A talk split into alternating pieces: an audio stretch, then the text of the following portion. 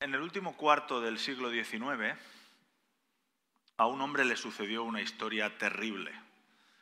Fue una concatenación de tragedias que hicieron tambalear toda su existencia como si se tratase de un Job moderno, como el personaje de la Biblia, pero en nuestros tiempos. Me gustaría compartir esa historia con vosotros. El hombre en cuestión se llamaba Horatio Spafford y era un exitoso abogado cristiano, amigo del afamado evangelista ah, Dwight Moody. Algunos habréis escuchado hablar del Instituto Bíblico Moody. Horatio Spafford residía en la efervescente ciudad de Chicago, que se encontraba en pleno crecimiento. Eran justo los años posteriores a la guerra de secesión americana, la guerra civil entre norte y sur y Chicago se había convertido en una de las ciudades más prósperas del país. La urbe era la líder de las industrias ganaderas, madereras y de distribución del trigo. La población creció muchísimo, se duplicaron los convoys de envíos de cereal y los comerciantes de la ciudad prosperaron. Y el despacho de abogados propiedad de Horatio Spafford pues vivió uno de sus mejores momentos y prosperó como nunca todo iba viento en popa cuando empezaron a caerle las desdichas a Horatio. Primero, su único hijo varón murió de escarlatina con solo cuatro años y los médicos no pudieron hacer nada para salvarle la vida. Justo unas semanas después, un socio de Horatio realizó una mala inversión financiera y los Spafford perdieron una fuerte suma de dinero que habían invertido. Unos meses más tarde, en octubre del año 1871, un colosal incendio barrió la ciudad de Chicago, destruyendo toda la ciudad, incluyendo la inmensa mayoría de propiedades, despachos y almacenes, propiedad de los Spafford. Ese día, cerca de 300 personas murieron en el incendio y más de 100.000 personas perdieron sus hogares. A pesar de las enormes pérdidas económicas que los Spafford sufrieron, esta familia dio muestras del amor de Cristo ayudando con los recursos que tenían abnegadamente a los que estaban afligidos y en gran necesidad. Dos años más tarde, en 1873, Horatio pensó que su familia tenía que tomarse unas vacaciones y, sabiendo que su amigo, el evangelista Moody, eh, iba a hacer una campaña, iba a estar predicando eh, durante todo el otoño, decidió que iban a ir y estar con él. En el último momento, Horatio tuvo que atender un negocio que no podía esperar y decidió quedarse y enviar a su familia primero con la intención de reunirse con ellos una semana después. Así que embarcó a su esposa y sus cuatro hijas, todas ellas niñas, Ana de 11 años, Margaret Lee de 9, Elizabeth de 5 y Taneta de 2. El 22 de noviembre de 1873, mientras cruzaban el Atlántico en el barco vapor Ville de Havre, en un terrible accidente, el barco fue embestido por un buque inglés, el Lorquín. El Ville de Havre se hundió en solo 12 minutos. El accidente se cobró la vida de 226 personas, casi todas las personas que viajaban en el barco. Anna Spafford, la mujer de Horatio, se había mantenido valientemente en pie sobre la cubierta mientras sus hijas Annie, Maggie, Betsy y Taneta se aferraban a ella con desesperación. Lo último que recordaba de aquel desastre fue, antes de perder el conocimiento en el océano, es que la fuerza del mar le arrebató de sus brazos a la más pequeña. Muy pocos sobrevivieron, entre ellos la madre, que fue encontrada inconscientemente flotando sobre una tabla, y llegaron posteriormente a Cardiff, Gales del Sur. Al llegar allí, Ana envió un telegrama con solo estas tres palabras, única a salvo. Al recibir el mensaje de su esposa, Horatio partió de inmediato para reunirse con ella. Y durante la travesía, el capitán lo convocó al puente del navío. Estaba revisando las cartas de navegación y le explicó que en ese preciso momento estaban pasando sobre el mismo lugar donde se había hundido el Ville du Havre y donde habían muerto sus hijas. Se dice que Spafford regresó a su camarote y escribió en ese momento un himno precioso llamado It is well with my soul, que en castellano ha sido traducido como Estoy bien con mi Dios. un himno precioso, maravilloso, que quizá hemos olvidado, pero que sigue en los himnarios. Las primeras estrofas dicen lo siguiente. Ya sea que de paz inundada mi senda esté, o la cubra un mar de aflicción, cualquiera que sea mi suerte diré, estoy bien, tengo paz con mi Dios. Tengo paz en mi ser, gloria a Dios. Ya venga la prueba más dura o me Satán, no mengua mi fe ni mi amor, pues Cristo comprende mis luchas y mi afán, y su sangre obrará en mi favor. El mundo de este hombre se derrumbó, se colapsó en apenas unos meses. Experimentó profundo sufrimiento y sus terribles experiencias fueron la clara inspiración de este conmovedor y querido himno que ha llegado a ser de consuelo para muchos creyentes atribulados en un mar de aflicción. La semana pasada iniciamos este pequeño viaje de solo dos domingos explorando el libro del Antiguo Testamento conocido como las Lamentaciones. Dijimos que es un pequeño libro en el Antiguo Testamento formado por cinco capítulos y que cada capítulo es un poema en los que el autor, la tradición se lo atribuye al profeta Jeremías, expresa su aflicción y congoja al contemplar la tragedia nacional de la destrucción de la ciudad de Jerusalén, el saqueo y la demolición del templo de Salomón y la masiva deportación que sufrieron miles de sus compatriotas en el 586 a.C. a manos del imperio babilónico. Estuvimos hablando de que el sufrimiento y el pesar son partes indisociables de la experiencia vital humana a este lado de la eternidad, mientras esperamos que el reino de Dios se establezca definitivamente cuando nuestro Señor vuelva. A pesar de que toda nuestra cultura occidental, moderna, nos bombardea con la idea de que tenemos que ser fuertes, guapos, que tenemos que tener sonrisa profidén, de que tenemos que ser exitosos y de que el lamento es para los losers, la realidad es que vimos que vivimos el lamento y el quebranto y que forman parte de la experiencia humana y que la Biblia nos revela que tenemos permiso para llorar y que Dios está a nuestro lado también en los momentos más duros. La semana pasada hablamos de que el ser humano en medio del dolor y del sufrimiento se, formula muchas preguntas. ¿Existe esperanza para nosotros en medio de la pena que estoy experimentando? ¿Dónde está Dios en las situaciones que estoy pasando? ¿Por qué parece ausente? ¿Cuál debe ser mi respuesta? ¿Qué puedo, qué puedo hacer cuando toda mi existencia se derrumba? Tal vez estas semanas alguno de vosotros ha recibido una noticia terrible. Lamento comunicarle que padece cáncer o que tiene usted esta enfermedad crónica. Quizá alguien muy cercano a ti o un familiar querido ha fallecido. Tal vez has perdido tu trabajo y no logras encontrar otro. Vives angustiado porque eres inmigrante y no hay manera de conseguir los papeles. O tenías unos pequeños ahorros invertidos en la bolsa y con la volatilidad y la guerra de Ucrania y todo lo que está pasando en el mundo, todo lo que tenías ha caído en picado su valor. Las cosas en tu vida iban bien y luego al minuto siguiente es como si una tormenta negra hubiese golpeado tu vida y ahora todos tus planes se han ido al traste. ¿Qué puedo hacer en una situación así? Si la semana pasada hablábamos de que tenemos permiso para llorar en estas circunstancias, hoy me gustaría, si me lo permitís, ser quizá un pelín más práctico y plantear, lo voy a dejar en cinco sugerencias, cinco sugerencias que, que podemos intentar poner en práctica cuando todo nuestro mundo se está cayendo a pedazos.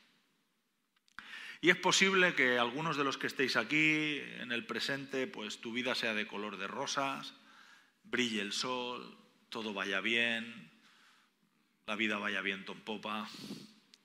Puede que no necesites nada de esto en la estabilidad, fantástico. De verdad, me alegro mucho. Ah, dale gracias a Dios, alábale, y disfruta de este tiempo. Pero te animo a que de alguna manera guardes o atesores estas cinco sugerencias, porque no hace falta ser un profeta para garantizarte que tarde o temprano, como el resto de las personas, experimentarás sufrimiento y tiempos difíciles. Y me gustaría, voy a usar fragmentos del, tercer poema del libro de lamentaciones, el que está en el medio, el del capítulo 3. Y, y vamos a tomar algunas sugerencias sacadas del tercer capítulo del libro de lamentaciones. Y quiero empezar leyendo los diez primeros versos de este capítulo. Lamentaciones capítulo 3, versos 1 al 10. Y yo soy aquel que ha sufrido la aflicción bajo la vara de su ira. Me ha hecho andar en tinieblas, me ha apartado de la luz. Una y otra vez y a todas horas su mano se ha vuelto contra mí. Me ha marchitado la carne y la piel, me ha quebrado los huesos, me ha tendido un cerco de amargura y tribulaciones, me obliga a vivir en las tinieblas como los que hace tiempo murieron. Me tiene encerrado, no puedo escapar, me ha puesto pesadas cadenas. Por más que grito y pido ayuda, Él se niega a escuchar mi oración. Ha sembrado de piedras mi camino, ha torcido mis senderos. Me vigila como un oso agazapado y me acecha como un león. Qué palabras tan fuertes, ¿verdad? Una de las cosas que más me sorprende cuando leemos el libro de las lamentaciones o cuando vemos otros libros en la Biblia como el libro de Job o algunos de los salmos, es que, y esta es mi primera sugerencia, los autores son brutalmente honestos con Dios, con sus emociones. Cuando nuestro mundo se derrumba, creo que está bien expresarle a Dios cómo nos sentimos. Estos autores no se andan con rodeos, manifiestan lo que piensan y lo que sienten en su interior.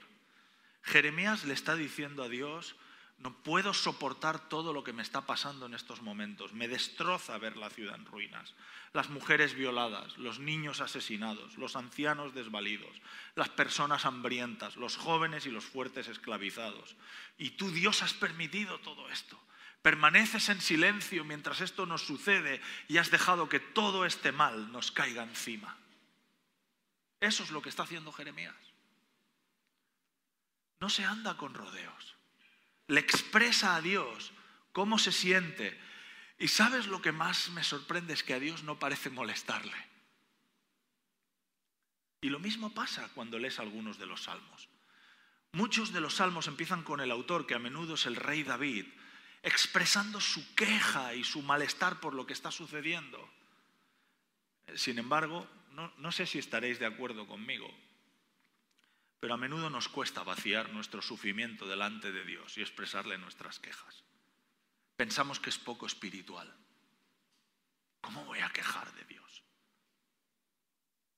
Peter Escachero, en su libro Espiritualidad emocionalmente sana, dice que muchos cristianos creen sinceramente que la tristeza, el miedo y la ira son pecados a evitar, porque son indicadores de que algo anda mal en nuestra vida espiritual. Pensamos que la tristeza indica falta de fe en las promesas de Dios, que la depresión revela una vida que está fuera de los parámetros de la voluntad de Dios. Y luego vemos que la Biblia está llena de órdenes también, ¿no? de mandamientos que nos exhortan a no tener miedo, a no temer, a no estar afanosos por nada. Así que, ¿qué hacemos? Pues generalmente intentamos cubrir esas emociones, pero lo hacemos con una capa de falsa confianza para que de alguna manera tapemos esos sentimientos y, bueno, ojos que no ven, corazón que no siente, ¿verdad? Citamos las escrituras, oramos con ellas en la mente, mm, las memorizamos como si fuera un mantra que al repetirlo vayan a conseguir evitar que nuestros sentimientos y nuestras emociones no nos abrumen. Y es cierto que hay personas y hay cristianos que se pueden dejar llevar por sus emociones hasta extremos y pueden llegar a ser gobernados por ellas de una manera enfermiza y contraria a los principios ah, que vemos en las Sagradas Escrituras. Pero lo más normal, por lo menos es mi experiencia personal, lo que me ha pasado a mí y lo que he visto que le pasa a mucha gente, es que los creyentes creemos que no tenemos permiso para reconocer y expresar abiertamente nuestros sentimientos, como si eso fuera una falta de confianza en Dios o como si fuéramos a defraudarle o a enfadarle. ¿Sabes? Dios nunca parece darle la espalda a Moisés, o a Job, o a David, o a Elías en la cueva, o a los profetas con sus quejas. Es como si Dios estuviese dispuesto a escuchar todo lo que pasa en nuestro interior. De hecho, vemos en la Biblia que Dios desea que descarguemos nuestras frustraciones, nuestro dolor, nuestra tristeza, nuestras emociones en Él y que no lo descarguemos malamente en nuestro cónyuge o en nuestros hijos o en nuestros jefes o peor aún en Twitter. Dios no se sorprende ni se asusta de tu enfado, ni de tus frustraciones, ni de tu pena. Es Dios. Y sabes, como seres humanos, Dios nos ha creado con sentimientos. De hecho, nuestros sentimientos forman parte de lo que significa estar hechos a la imagen de Dios. Y excluirlos de nuestra espiritualidad es cortar una parte de nuestra humanidad. Cuando nos vaciamos y expresamos aquellos sentimientos intrínsecos a la naturaleza humana, como la tristeza, la rabia, el miedo y el enfado, delante de Dios, es bueno para nosotros. Y el no hacerlo, en realidad, nos daña a nosotros. ¿Por qué? Porque creo que es imposible, digo creo, ¿eh? es lo que estoy experimentando en mi, propia, en mi propio proceso personal. Creo que es muy difícil o casi imposible procesar espiritualmente lo que nos pasa y avanzar con Dios sin expresar emocionalmente primero cómo nos sentimos. Eso sería poner el carro antes de los bueyes. Es imposible entrar en un proceso de discipulado con Dios sin tratar las emociones. A veces queremos parecernos más a Cristo, tener más coraje, ser más santos, tener más confianza, eh, superar los problemas. Y esperamos que Dios simplemente con una varita nos toque y nos transforme. Y puede hacerlo, pero normalmente Dios quiere tratar nuestras emociones en ese proceso de discipulado. Y si no las sacamos, si no las expresamos claramente, es muy difícil. Muchos creyentes queremos llegar a las otras sugerencias que voy a haceros luego, pero sin pasar primero por este proceso de sacar cómo me siento de verdad. Fíjate, días después de que Ana Spafford fuera rescatada, un pastor, Nathaniel Weiss, uno de los ministros que estaba acompañando y ministrando al grupo sobreviviente, recordó haber escuchado a Ana decir, Dios me dio cuatro hijas y me las ha quitado. Estoy enfadada con él. Algún día espero que me explique por qué. Y no siempre vamos a saber por qué Dios permite lo que pasa en nuestras vidas. Y que expresemos nuestra frustración a Dios no es garantía de que Él vaya a darnos una explicación. Porque Él es el gran yo soy y nosotros somos el gran no somos. No tiene por qué darnos explicaciones. Sin embargo, lo que sí sabemos, y es una promesa, es que aunque no nos dé explicaciones, Él estará a nuestro lado en nuestro sufrimiento. Podemos tener la certeza de que Dios estará a nuestro lado cuando expresamos nuestro quebranto, nuestra pena y nuestro dolor. Algún día. Y a lo mejor en muchos casos no sucederá hasta que lleguemos al cielo quizás seremos capaces de mirar atrás y ver realmente el gran plan divino. Pero hasta que llegue ese día, mi sugerencia, mi primera sugerencia, es que sigamos expresando y entregando nuestras emociones y nuestras preocupaciones a Dios. Luego Jeremías dice lo siguiente en el versículo 25-29. El Señor es bueno con los que dependen de Él, con aquellos que lo buscan. Por eso es bueno esperar en silencio la salvación que proviene del Señor. Y es bueno que todos se sometan desde temprana edad al yugo de su disciplina, que se queden solos en silencio bajo las exigencias del Señor, que se postren rostro en tierna, pues quizá por fin haya esperanza. Esta es mi segunda sugerencia. Cuando, cuando la vida se hace pedazos, Deberíamos de vez en cuando quedarnos a solas y esperar en Dios en silencio. El término de esperar en Dios es recurrente en la Biblia, pero lo hemos apartado. debería ser un hábito, eh, espiritual, una disciplina espiritual en nuestras vidas. Es el mejor antídoto para la ansiedad y para la tensión. Es una disciplina espiritual que hay que aprender, porque estamos tan acostumbrados a tener ruido y personas a nuestro alrededor y no estar en silencio que nos asusta. ¿Qué significa esperar en silencio en Dios? Muy sencillo. Te sientas y te quedas en silencio. Encontrar un lugar para estar callado, sentarte o incluso, como dice Jeremías, tumbarte boca abajo en el suelo, en la moqueta, y estar en silencio, sin leer nada, sin orar, solo respirando profundamente, sentarte y decir, Dios, estoy aquí y te espero. Y es increíble ver cómo crece la capacidad de paz y de estar tranquilo en nuestro corazón y mente cuando practicamos esto. Blaise Pascal, el gran matemático y filósofo cristiano francés del siglo XVII, dijo en su obra Pensamientos, la infelicidad del hombre se basa solo en una cosa, que es incapaz de quedarse quieto en su habitación. Dios quiere hablarnos y a veces parece ausente. Y cuando esto sucede, cuando parece ausente, también es con un propósito, porque sabemos que Dios no da una puntada sin hilo. Pero por regla general, Dios está deseoso de hablarnos y de relacionarse con nosotros, sus hijos. Como a menudo nos ha enseñado Cristín Bonal, nuestra pastora asociada que lleva a todos los discipulados, con la práctica del ejercicio del salmo. ¿Os acordáis? Podemos escuchar a Dios, nos dice ella, si apartamos tiempo en nuestra agenda para escucharlo. Si estamos muy escuchados, eh, muy, eh, muy ocupados escuchando Spotify o navegando en Instagram o en TikTok o viendo Netflix y los anillos del poder en Amazon Prime o trabajando hasta las tantas, será difícil destinar tiempo a escuchar a Dios. Esa es la realidad. Si quieres escuchar a Dios, tienes que callarte. Tienes que estar en silencio y destinar tiempo para ello.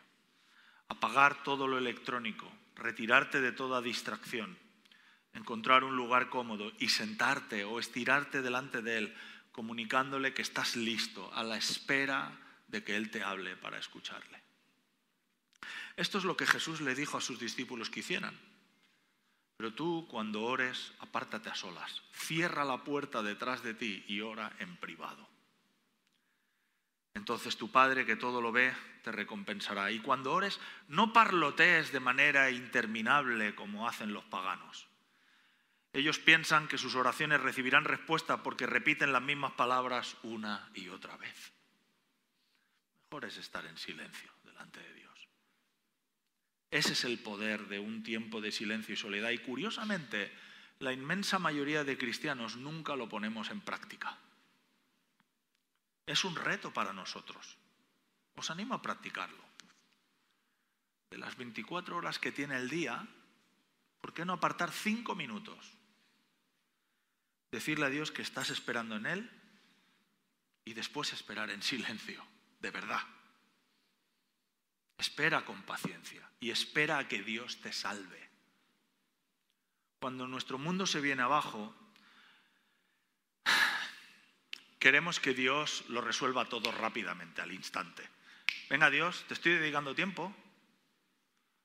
¿Dónde están tus promesas? Va, pero en mi experiencia eso difícilmente sucede. De la misma manera que no todo se desmorona en un instante, parece que Dios quiere que pasemos tiempo para que todo funcione de nuevo. Así que aprendamos a esperar con paciencia en silencio, como nos dice Jeremías en Lamentaciones. Me gusta porque en el verso 26 ah, dice, es bueno que todos se sometan desde temprana edad a este yugo de la disciplina. Es una disciplina quedarse en silencio delante de Dios. Después o antes, eh, Jeremías dice, recordar mi sufrimiento y no tener hogar es tan amargo que no encuentro palabras.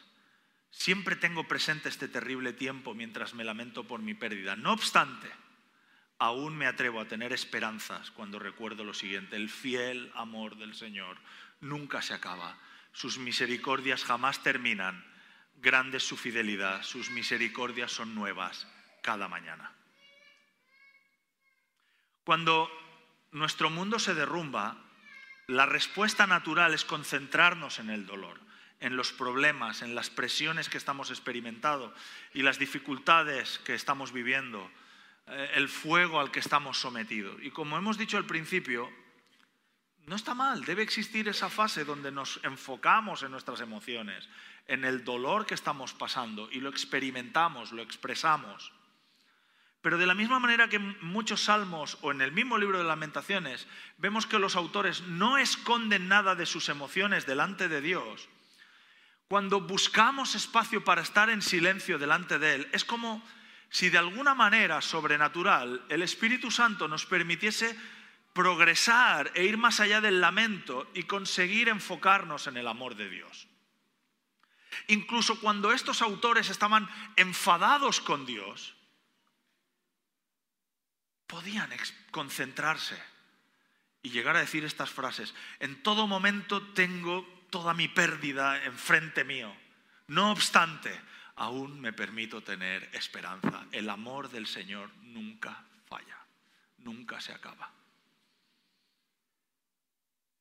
Es necesario, como lo hace Jeremías, cuando estemos completamente frustrados, abatidos, que nos permitamos recordar lo mucho que Dios nos ama y atrevernos a tener esperanza. Es importante centrarnos en su amor incondicional. Pienso que es de vital importancia recordar que hay situaciones y circunstancias en las que yo no puedo hacer nada para cambiarlas o para sacarme a mí mismo del atolladero en el que me he metido. Y como decíamos la semana pasada, que necesito un Salvador porque yo no tengo la capacidad de salvarme a mí mismo. Pero al mismo tiempo hemos de recordar que no hay nada que podamos llegar a hacer que vaya a hacer que Dios deje de amarnos.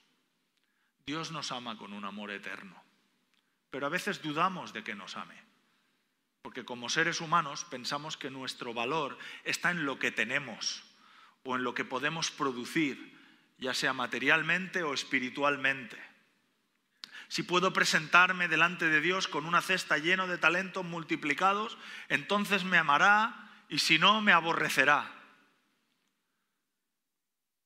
Y a veces hemos enseñado esto basado en la parábola de los talentos. dejadme recordaros que cuando el amo se enfadó con el último, el que enterró el talento, no es porque lo perdiera, es porque no tuvo fe para ponerlo en práctica. Al amo le daba igual si lo perdía o no que quería es que esa persona lo hiciera. Pero nosotros pensamos que si no podemos presentarnos delante de Dios con una cosecha de lo que hemos hecho bien, entonces no nos amará. Y eso no es gracia. No hay nada que puedas hacer para que Dios te ame más de lo que te ama. Y no hay nada que puedas hacer que vaya a hacer que Dios te ame menos de lo que te ama. Pero pensamos así porque es así como nos relacionamos los seres humanos entre nosotros. Pero cometemos un error de bulto cuando empezamos a dudar del amor de Dios. Dios te ama. Él no es un padre estricto al que jamás podrás llegar a complacer. Él no es un padre imperfecto con debilidades y defectos que va a arruinarte la vida. Él es Dios eterno, omnisciente, infalible, que te creó para amarte y que nunca te dejará de amar. Así que cuando sientas que tu mundo se derrumba, deja de concentrarte únicamente en lo que has perdido y empieza a concentrarte en lo que realmente importa, que es lo que queda, que es Dios y en su amor por ti. Y luego Jeremías dice, hagamos examen de conciencia y volvamos al camino del Señor. Lo dice en el verso 40 de Lamentaciones, cuando tu mundo se derrumba, deberías en algún momento, después de haber expresado tu dolor, después de haber estado en silencio, después de haberte concentrado en lo mucho que te ama Dios, creo que deberías preguntarte qué cambios puedes llevar a cabo. Como he dicho hace unos instantes, hay muchas cosas en nuestras circunstancias difíciles que no puedes cambiar cuando tu mundo se derrumba. Por mucho que te esfuerces, no puedes traer de vuelta a un ser querido que ha fallecido. No puedes cambiar a las otras personas. No importa lo mucho que lo intentes. No sé si las esposas lo intentan con sus esposos, ¿verdad? Voy a intentar cambiar a mi marido. Y no hay manera. ¿Verdad? Los, los lo las esposas están sonriendo. No podemos cambiar nuestros genes que han provocado una enfermedad hereditaria. Hay cosas que no puedes cambiar. Pero sabes una cosa, a veces nuestra pena y los quebrantos se desatan como consecuencia de nuestros pecados, de nuestros errores y de nuestras faltas. Y es importante, después de haber expresado el lamento y el pesar, reflexionar de cuál es nuestra parte de responsabilidad en el dolor que estamos experimentando y en el dolor que estamos causando a otros. Porque hay algunas cosas que sí podemos cambiar con la ayuda de Jesús. Podemos cambiar nuestra actitud, podemos esforzarnos por dejar que Dios moldee nuestro carácter y cambiar nuestros valores. Podemos transformar el modo en el que usamos nuestro tiempo y dónde y en qué lo gastamos. Pero para ello es necesario hacer un examen de conciencia una autoevaluación que requiere ser brutalmente honesto con nosotros mismos. Porque es duro admitir que hay áreas de tu vida que están en ruinas por tu propia culpa.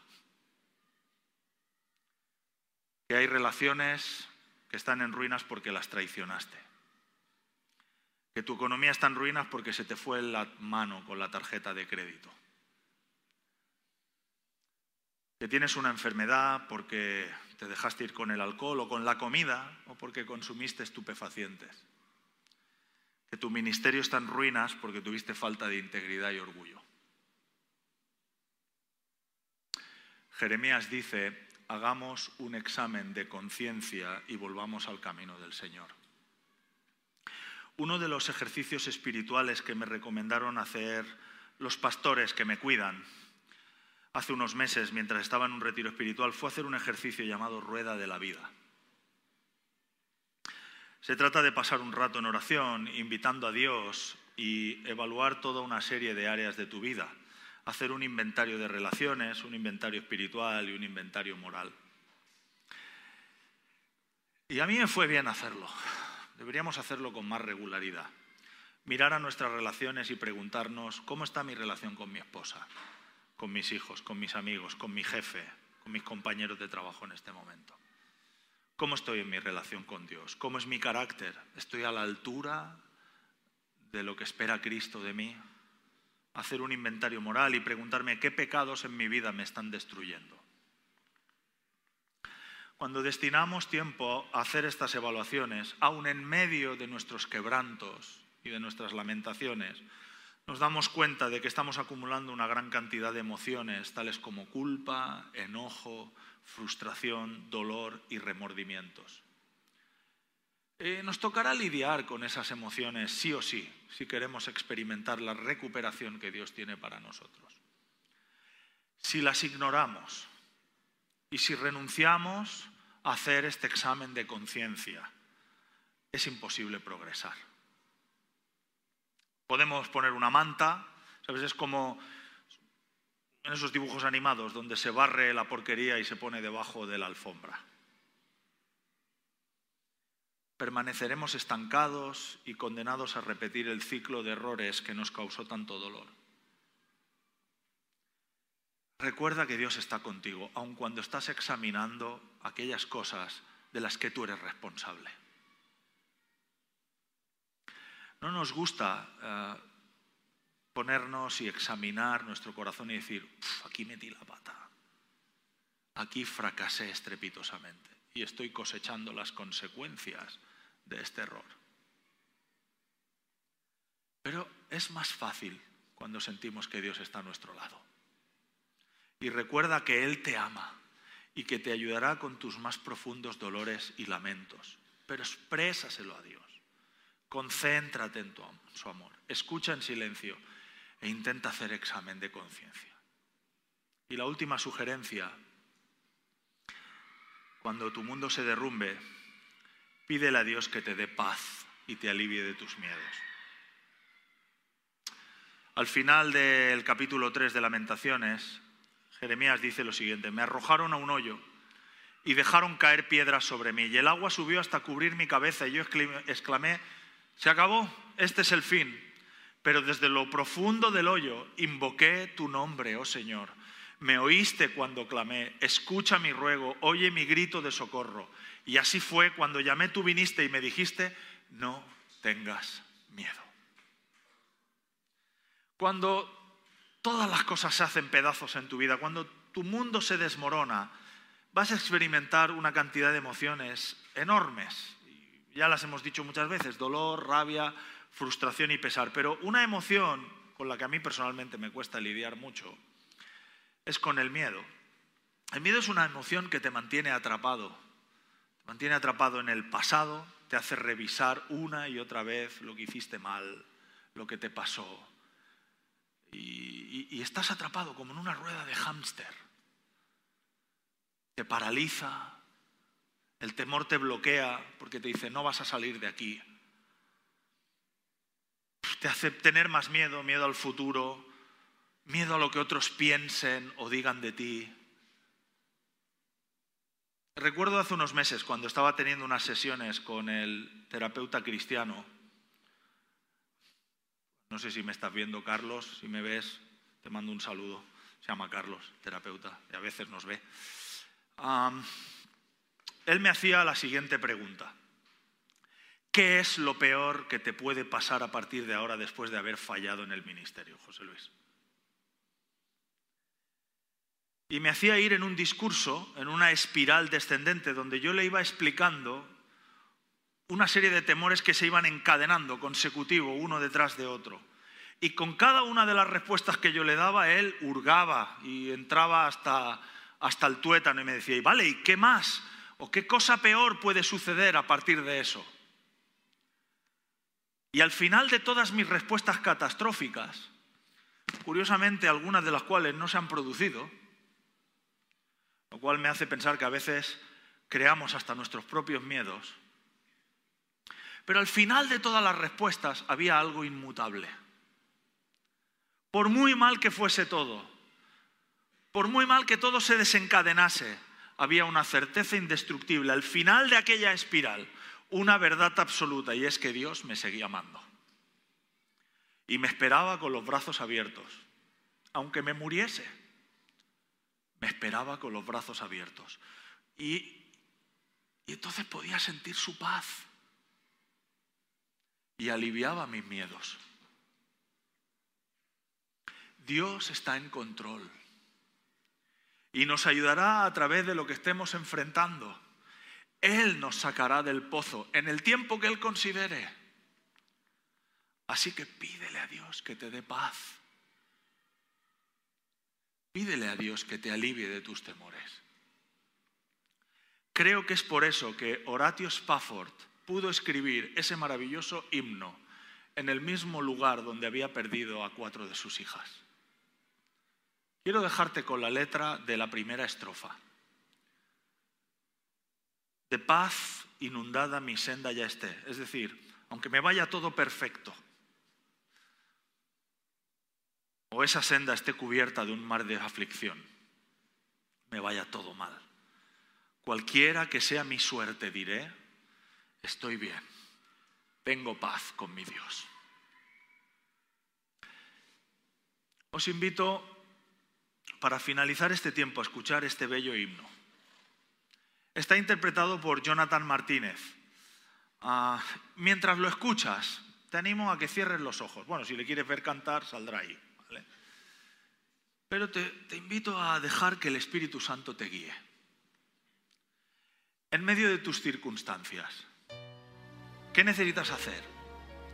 Expresarle a Dios tus emociones, aprender a estar en silencio delante de Él, confiar en su amor, quizá hacer un examen de conciencia o recibir la paz de Dios mi senda ya esté ocurra la mar de aflicción.